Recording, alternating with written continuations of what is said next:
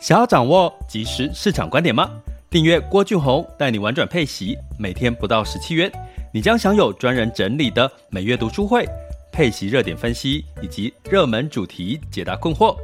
不论你想通过基金、ETF、美股或台股打造你的现金流收入，我们都能为您提供支持。点选资讯栏的订阅链接，了解更多。让我陪你一起投资理财。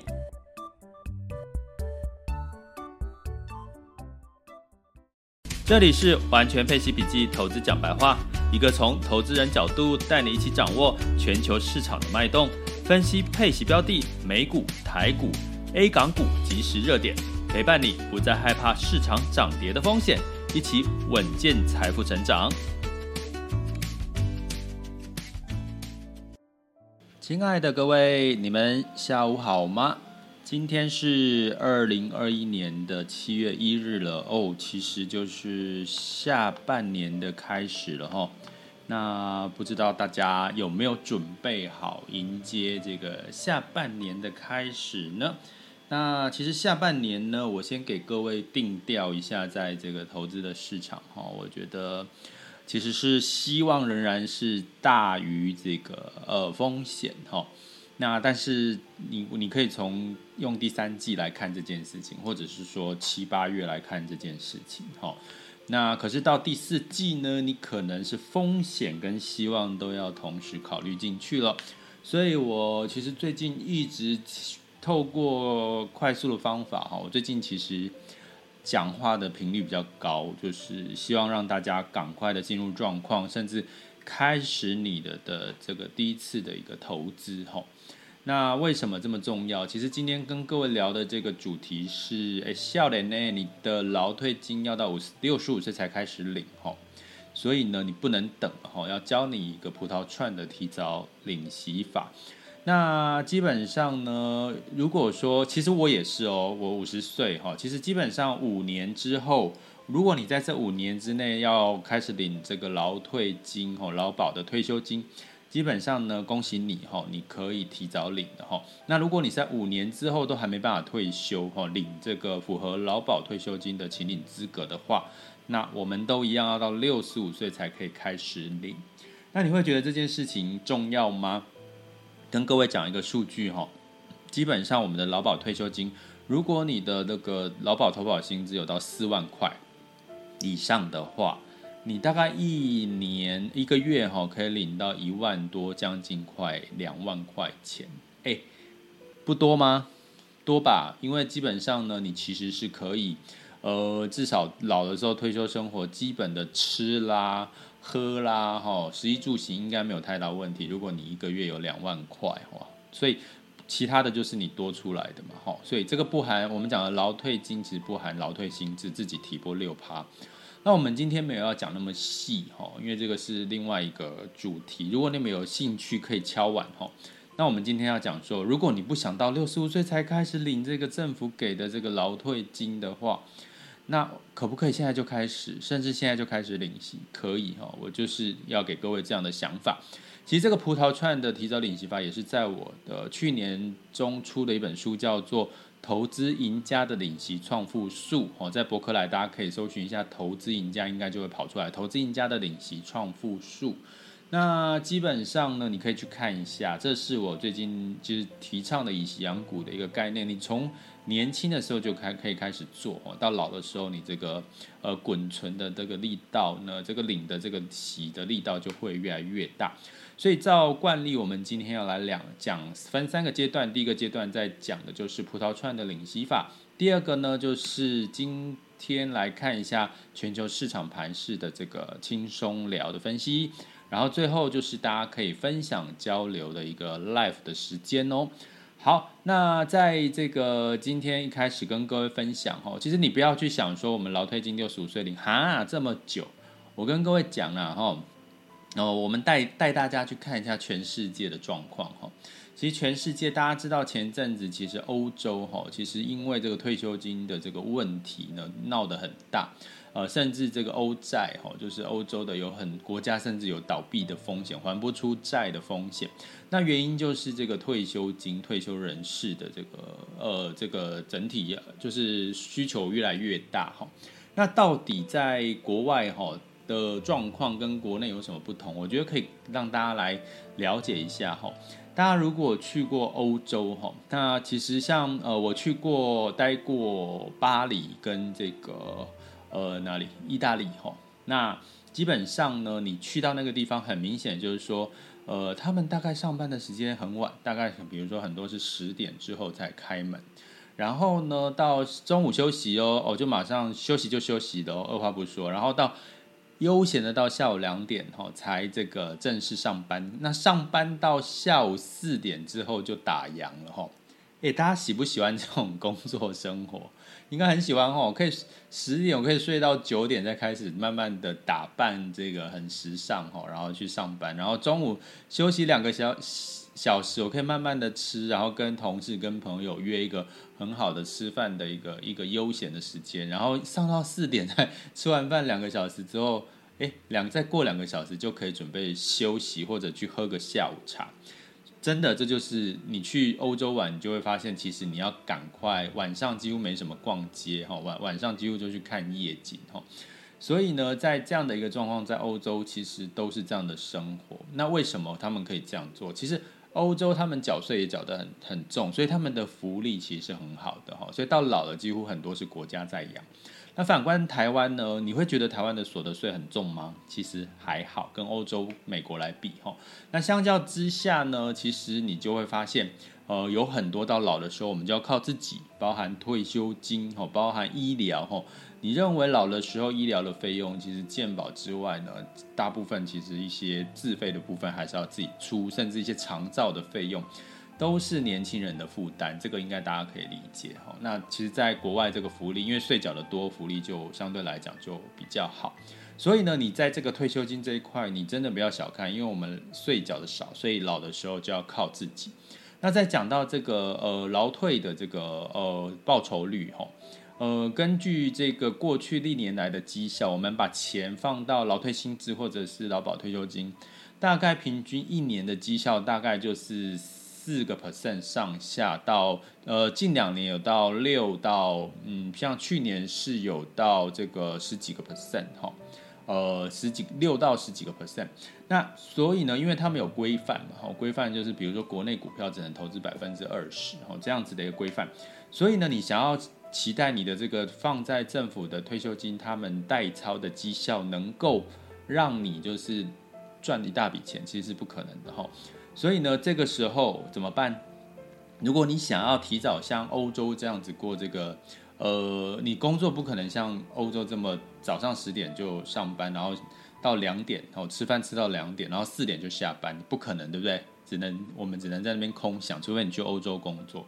所以呢，你想要做这这样子的一个工作模式，你只能靠自己呢，就是你的工作可能相对可以找到弹性一点的。哦，那甚至你不要看老板脸色，甚至你自己创业开店，甚至你靠投资的被动收入，然后去做，你就是你的时间就可以不用那么绑死，一定在呃所谓的这个工资收入上面。所以呢，其实领息收入在疫情这段时间，跟如果你想要提早退休，或者是不想要被工作绑死绑死哈，那其实它就非常重要哈。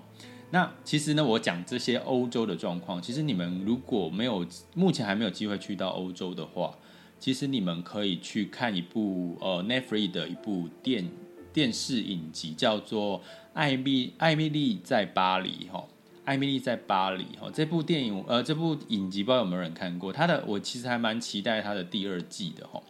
为什么？其实大家趁这个疫情关在家，大家可以去看这部这个影集，是因为。你根本就是看这部影集在逛巴黎，你知道吗？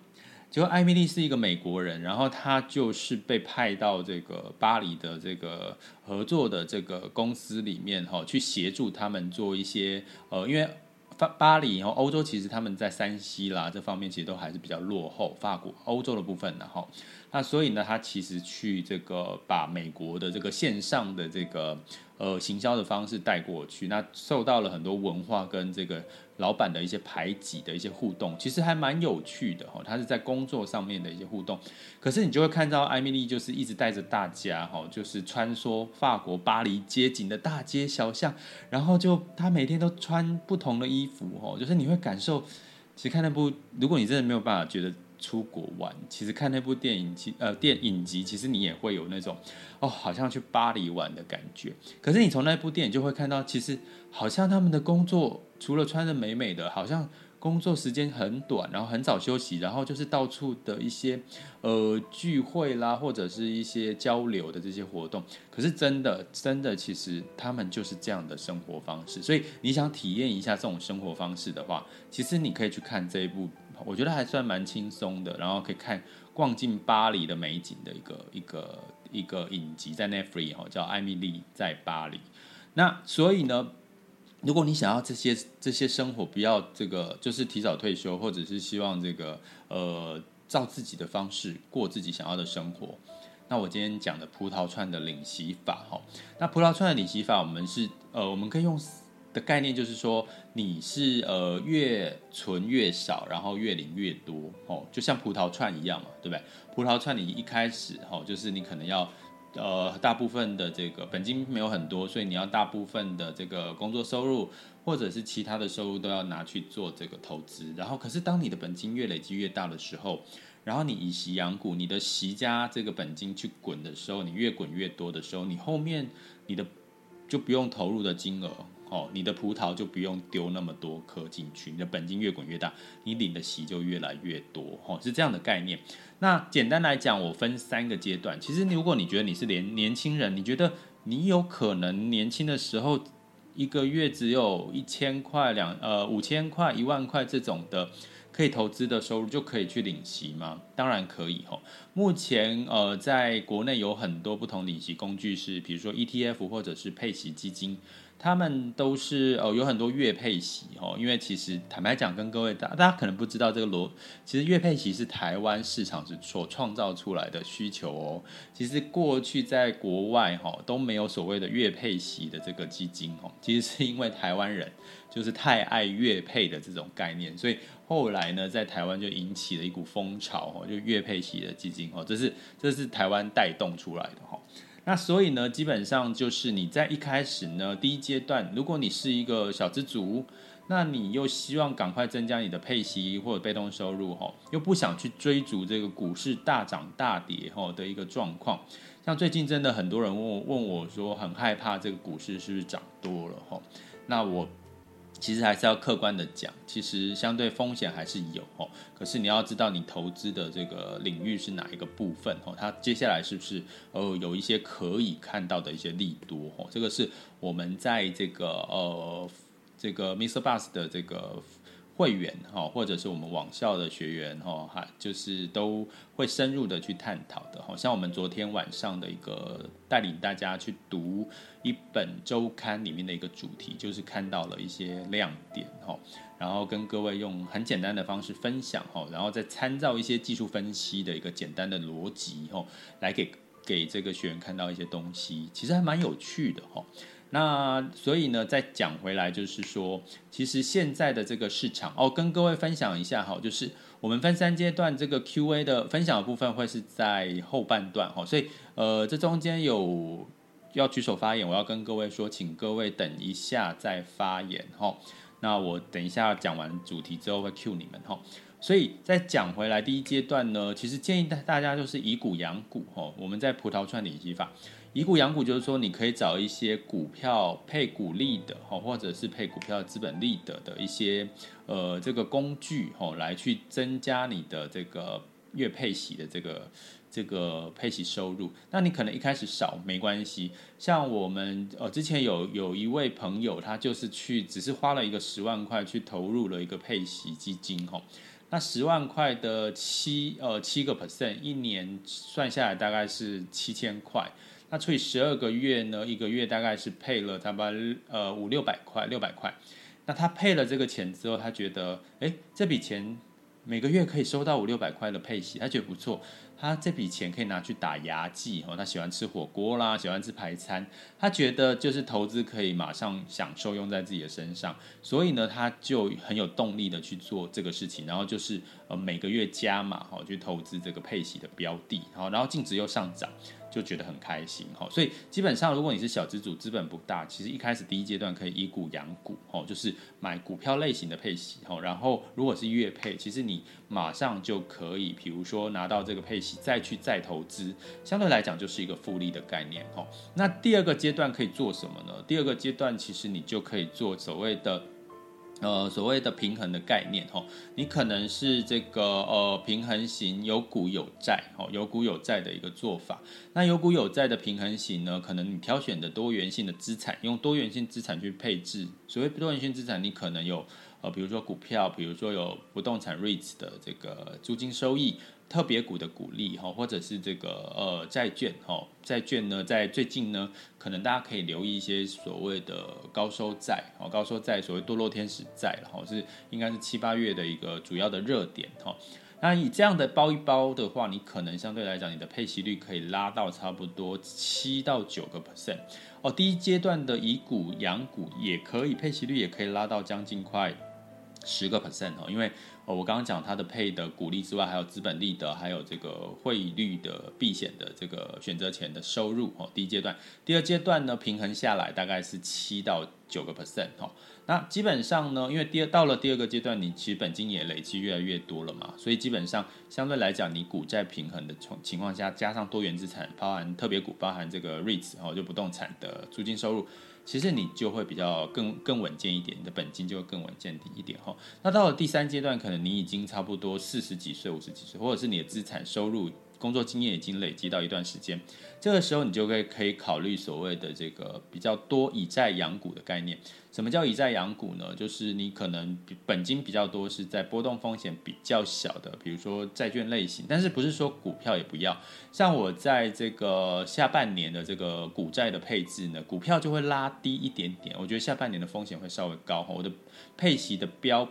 标配呢就会变成是哦，比如说股股市哦。股股六债四，或者是股五债五，哦，这样子的一个配置，当然还是股票，还是还是一个比较，呃，今年还是第三季还是有一些机会哈，就如刚刚提到的，所以呢，你用这样的配置，你的本金就更稳健的情况下，你的配息率一样仍然是可以拉到七个 percent 上下哈。那你去换算一下，如果你七个 percent 上下，你有六百万的话，六百万乘以七等于四十二万，四十二万再除以十二个月，所以你大概一个月就会有三万块以上的一个配息收入哦。所以你这样做下来的话，其实你不用到等到六十五岁，你每个月可以月领三万块。如果以本金六百万的话，其实某种程度可能已经可以帮助你哦，就是工作收入。减少你工作收入的比例，然后去做更多你想要做的事情，所以这就是葡萄串的提早领息法。所以呢，其实，在郭老师的完全配息笔记这个 Podcast 单元呢，跟我们所有的呃分享，其实我们一直我一直在强调，跟寻找一群伙伴，好，一些学员，也就是说。呃，因为这是其实呃，有一位学员跟我分享，他说他想要跟郭老师一样，可以之后呢，每个月有月领的配息收入哈，或者是领息收入，或者是被动收入有六到十万。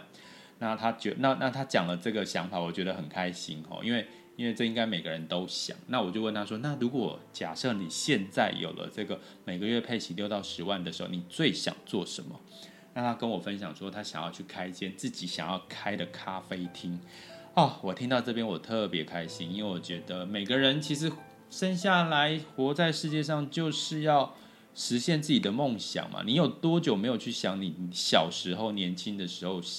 上完大学之后你想要做的一些梦想，想要实现的梦想，你是不是早就忘记了？哈，如果你忘记了，那现在呢？其实你可以先投，你也可以透过边投资的方式。慢慢的再把自己的这个梦想再把它重拾起来哈，那我相信你会觉得你这个就算疫情一直跟我们共处，你还是会越来越开心，因为你会发现你每天都生活在希望梦想跟这个正能量里面哈。那当然听 podcast 的，我的 podcast 一定会有满满的这个正能量给带给到大家。那有风险也是一种正能量，像今天呢，这个台股呢，在呃现在是是是是跌的啦哈，但是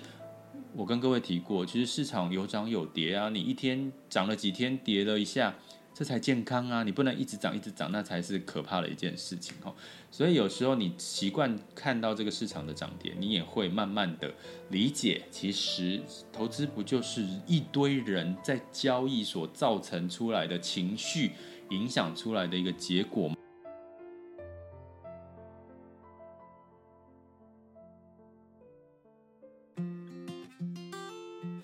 好，那接下来呢，我们要进入到第二阶段，二零二一年的七月一日全球市场盘势轻松聊。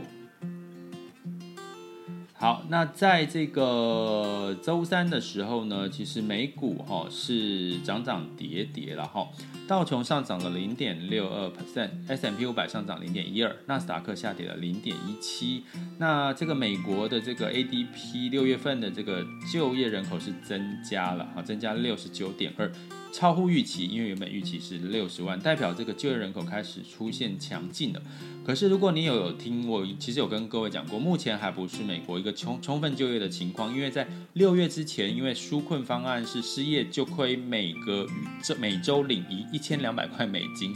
在身在身处在台湾的我们应该很羡慕，就失业就每个月给你一千两百块美金哈。那因为这个呃美国其实是属于领周薪的一个市场，也就是说，他通常美国人的习惯就是这一周领完了花掉，下一周再领，所以美国人没有储蓄的习惯习惯，它是一种。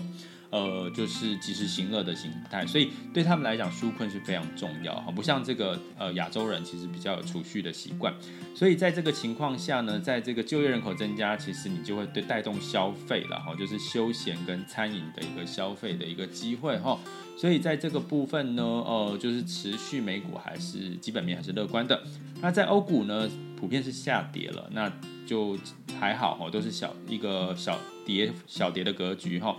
那整体来讲，当然他们还是忧心这个通货膨胀跟新冠疫情的一个状况。泛欧六百呢下跌了零点七七个百分点，德法英分别下跌一点零二、零点九一跟零点七一个百分点。哈，那所以呢有涨有跌，哈，那我们先平常心看待，并没有什么特别的大事件的发生。那在这个雅股的部分呢，其实整体来讲，雅股呢仍然是涨多于跌。哈，那昨天其实台湾加权指数是上涨了零点八九个 percent，来到一万。七千七百五十五点哈，那 A 股的创业板是上涨了二点零八，好像有些这个朋友就在问说，哎，最近中国好像表现得不错，的确是啊，A 股表现不错啊，我其实前面就跟各位提醒过了哈，所以有时候你从市场面其实可以看到很多市场的接下来的机会在哪里，这就是我希望可以训练大家或者是带给大家理解的一些逻辑，其实每个人都可以学得会，好吗？还要怎么学？麻烦就在你们看到这个画面哈，有一个 VIP 的。这个赞赞这个赞助方案，点下去看一下怎么学习的方案好吗？那如果你要这个呃这个分享留言，请再等一下哈，第三阶段哈。那在这个今天的部分，我们来看一下，目前的时间是十二点二十二分。我们来看一下目前的这个市场的最新行情。目前台湾加权指数是下跌了五十二点，哈，来到一万七千七百零二点。那其实亚洲股市都下跌哈，那这个上证指数是下跌零点零七 percent，那深圳指数下跌零点五六，港股下跌零点五七，日经指数下跌零点三八，南韩下跌零点五一，大概都不到一个 percent 哈。不过留意的是，过这几天 A 股都是先跌后涨哈，所以基本上呃，大家可以持续的关注一下。那在台积电是目前是维持在五百九十五元哈，并没有没有涨跌哈，所以今天是跌什么呢？呃，估计我来看一下哈，目前还没有看到一些比较明确的这个数据，没关系，我们等一下后续可以再来做补充哈。好，那在这个能源的部分呢，其实是小涨零点五 percent，来到七十四点六二，布兰特原油哈是小涨。那因为大家在这一周哈，这一周其实已经在关注 OPEC 的这个可能会不会增产了哈。不过各各位可留意一下，最近的油价它不是暴涨哈，不是暴涨暴跌，所以如果你要简单的区分它到底是不是投机哦炒作，或者是供需造成的，目前比较偏向倾向于供需造成的，因为通常投机炒作它就比较容易暴涨暴跌了哈，像比如说。比如说联雅啦、高端疫苗这种股价暴涨暴跌，哦，它就比较有一多一点的投机投机的成分。像油价哈，如果说你看它最近的涨跌幅都在零点多 percent，其实它比较是一个供需引引起的慢慢缓涨的一个格局哈。那在金价的部分呢，是收涨零点五 percent，来到一千七百七十一点六美元。那在美元的指数呢，来到九十二点三五哦，所以相对美元指数是走强多。美元兑台币是二十七点九四哈，美元其实缓升的几率比较高。美元兑人民币是六点四五六六，所以大概跟这几天维持差不多这样的一个状况。所以我们就持续关注哦这些数据，你大概就可以慢慢掌握市场上面的一些脉动了，好吗？好，那我们接下来呢，就进入到呃可以分享交流的时间。刚刚其实我在跟各位交流的时候，真其实有很多人就是要举手发言。我不知道大家是不是，我后来才知道，有朋友跟我说，他那个中间那个那个手掌，有人会以为按下去是跟我打说嗨，我来了哦，嗨，我打招呼。其实不是，你按下去呢，基本上就是要你有想要。发言哈，想要分享一些事情或问问题哈，那刚刚很多，那现在已经到了可以分享交流的时间喽。你们有没有有有想要分享或者交流问问题的话，现在就可以了。好，哎，来我们的医生，Hello，医生，嘿，你在线上了。好。好，老师，那个想想跟你就是。算闲闲聊提问啊，哦，就是就是老师最近会有这种会有预估这种未来的那种股票，然后推荐大家先养仓的吗？推荐未来的股票先养仓，呃，基本上简单的逻辑就跟我昨天的读书会的主题，半导体其实就是一个还没发动的一个一个产业一个板块。对，所以你可以朝这个方向。如果你要从，因为呃，其实你问的这个问题也很好，因为我们在观察一些领先指标或者是一些市场的拐点，有时候你没有办法特别留意，它可能是哎今天讲完之后，可能隔天就发动，或者是隔一段时间发动。它在发动的时间是什么时候，可能没有那么明确的一个掌握点。那这也合理。如果你连这个发动的时间点都可以掌掌握到的话，其实你就是你就是神了，你就是也不就去借借笔钱去。投把大的钱他借来借过来去投资就好了，哦，所以基本上不要特别去预测什么时候是一个上涨的开起点呢？我觉得这个也不容易，也不需要。但是呢，就像你刚刚讲的，我现在昨天我跟这个读书会的这个 VIP 群里面有跟分享说，其实目前看到两个现象，刚好你问可以提醒大家，其实半导体现在其实接下来在看第三季的的 EPS 的获利的成状况来，呃，然后所以还没有发动，你看到光。成交量其实他们现在是属于这个相对是呃成交量比较低迷的。那成交量跑去哪里了？如果你说跑去这个航运的话，其实我也跟在这个群里面有跟这个呃学员分提醒哦，因为最近虽然航运虽然一直涨，可是它成交量其实是下降的，所以它呈现一个是价涨量缩的格局哦。其实它也是一个比较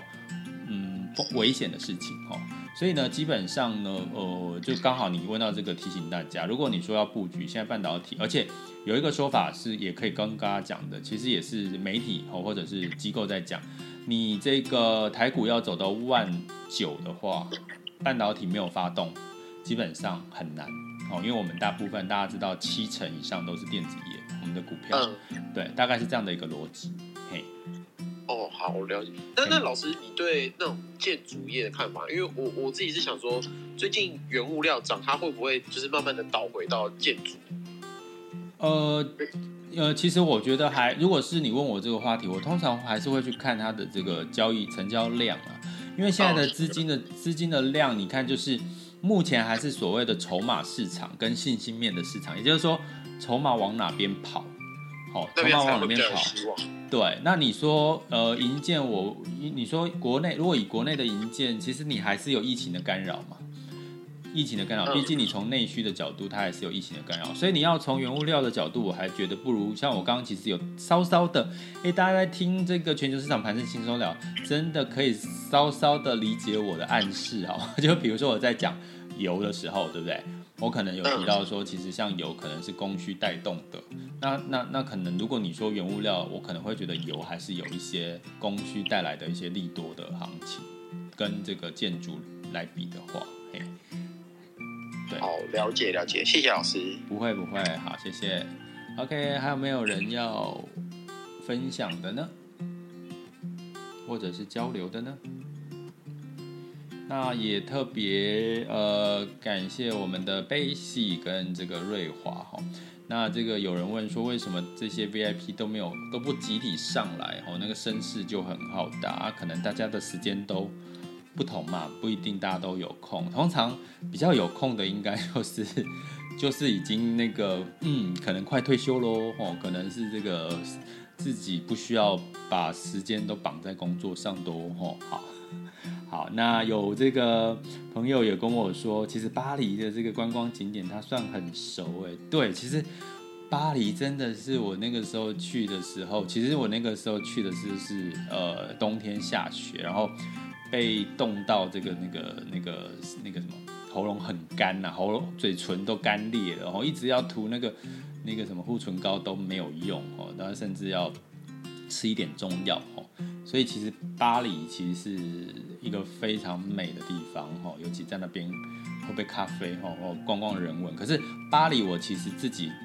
再去一次，我不太敢自己去，因为它都是讲这个呃，讲全部都是法文哦，甚至你在捷地铁全部都是法文，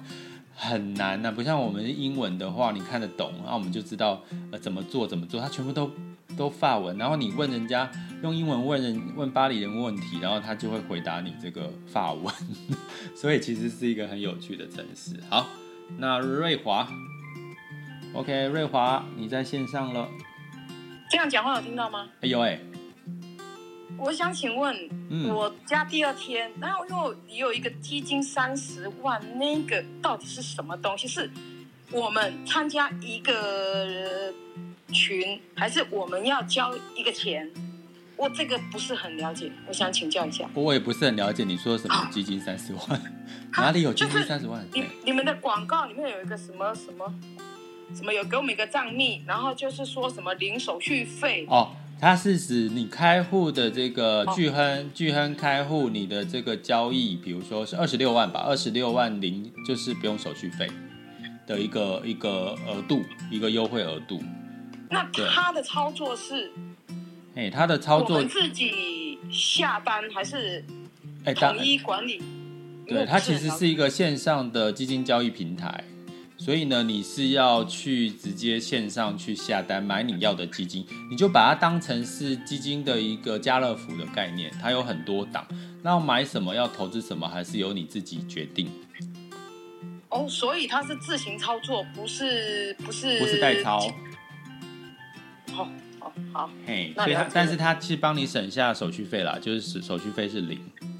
对，嗯，因为我们股市交易它就是要有。一个手续费再加一个税金嘛？对对，所以它那它是手续费不收，但是税金一样扣吧？没有没有，基本上在这个基金里面，它因为大部分我们买的基金都是海外基金或者是所谓的资本利得，所以它不会额外有这种所谓的税金的问题，除非你是海外基金，然后你有超过呃，比如说超过一百万的这个获利，才会有所谓海外所得这个税最低税负制的问题啦。对一般人来讲是没有，对。那它的那个进去跟我们股市进去那个是一样的吗？还是完全不一样？进去哦，你所谓的进去是打开的页面吗？对啊，就是因为没有进去过，所以就是有疑惑，然后不晓得他。其实其实跟跟跟你讲，就是说目前在呃。比如说像巨亨或者是基富通，其实他们都是跟连线集保的，就跟你买股票一样，它是不是有个集保账户？对，其实基金也是哈，尤其是这个基富呃巨亨哈，也是有集保的这个，你可以在集保的账户里面看到这些基金标的。所以它其实只是一个，你把它当成一个投资工具，然后呢，你就在巨亨。如果你说你没有办法想象那个画面哦，其实你就是可以先开户。那它是线上开户，开完户之后，你就可以看到呃里面的这个操作交易画面。它简单来讲，比如说有对账单，或者是你要买的时候，你要买哪些标的哦，这样子的一个操作界面呢，其实跟我觉得跟股票没有太大不同，因为比如说你股票是输入代号去找到那一档你要买的嘛，对不对？嗯。那那基金就是你找到那一档你要买的基金名称，它基金没有代号，所以你就找到那个名称，然后就是可以下单这样。对，所以如果我只是要纯粹要存钱，要获取类似这样鼓励这样，是不是说这个会更划算？因为它省去手续费。呃，我觉得不同是因为股票是一年给一次股利，然后呢，你可以如果是你用用基金的概念，它是可以选择所谓的月配息的基金。那现在月配息大概哈，我像我我自己投资的是股债平衡哈，就是有股也有债。那大概一年的配息一个一年的年配息率大概是九个 percent 左右，所以基本上呃都看看个人，因为你投资台股就是投资国呃台台湾的股票，那你投资配息基金通常都是投资全世界的股债，大概是这样的不同。那我们第一次接触。你觉得哪一个的入门我们比较不用一直去看，说哪一个的哪一个的配息比较高，哪一个我只要先找一个，然后我们先进去投资，这样可以吗？呃，我建议你就是因为你刚刚加入后，你可以去听我们在前一阵子的一个七八月的高配息获利机会里面呢，有从市场有从这个标的的一个分析里面去给一些建议。所以你可以看里面，应该可以看到你想要的一些内容。嘿，对，那我再去找，没有问题。因为你第二天，所以慢慢来，就是我们会一直，我会一直陪着你们，然后希望可以你们就越来越稳健的一个被动收入，这样好吗？哦，好。然后因为，然后我还是要澄清一下哈，我们都是一个学习平台，所以我们不会有任何叫你把钱丢到。我们这边来的一个一个动作哦，所以你刚刚讲三十万的时候，我吓了一跳，说你是不是遇到诈骗集团的？不是哦，我们其实只是一个学习的平台，所以我们不会叫你要把钱丢到哪里，丢到我的账户，丢到谁的账户哦，这个要你要记得哦，哦，好，谢谢你，谢谢瑞华，好，拜拜，拜拜。好，那我们今天也很谢谢哈，有这个呃大家的参与。目前线上是一点七 K 一千七百个人，那不要耽误大家的休息时间，我们大概都维持在半小时之内。那一样，明天是周五了，我们周五还是有哈，我们就明天中午见喽，拜拜。这里是完全配息笔记投资讲白话，我是郭俊宏，关注并订阅我，陪你一起投资理财。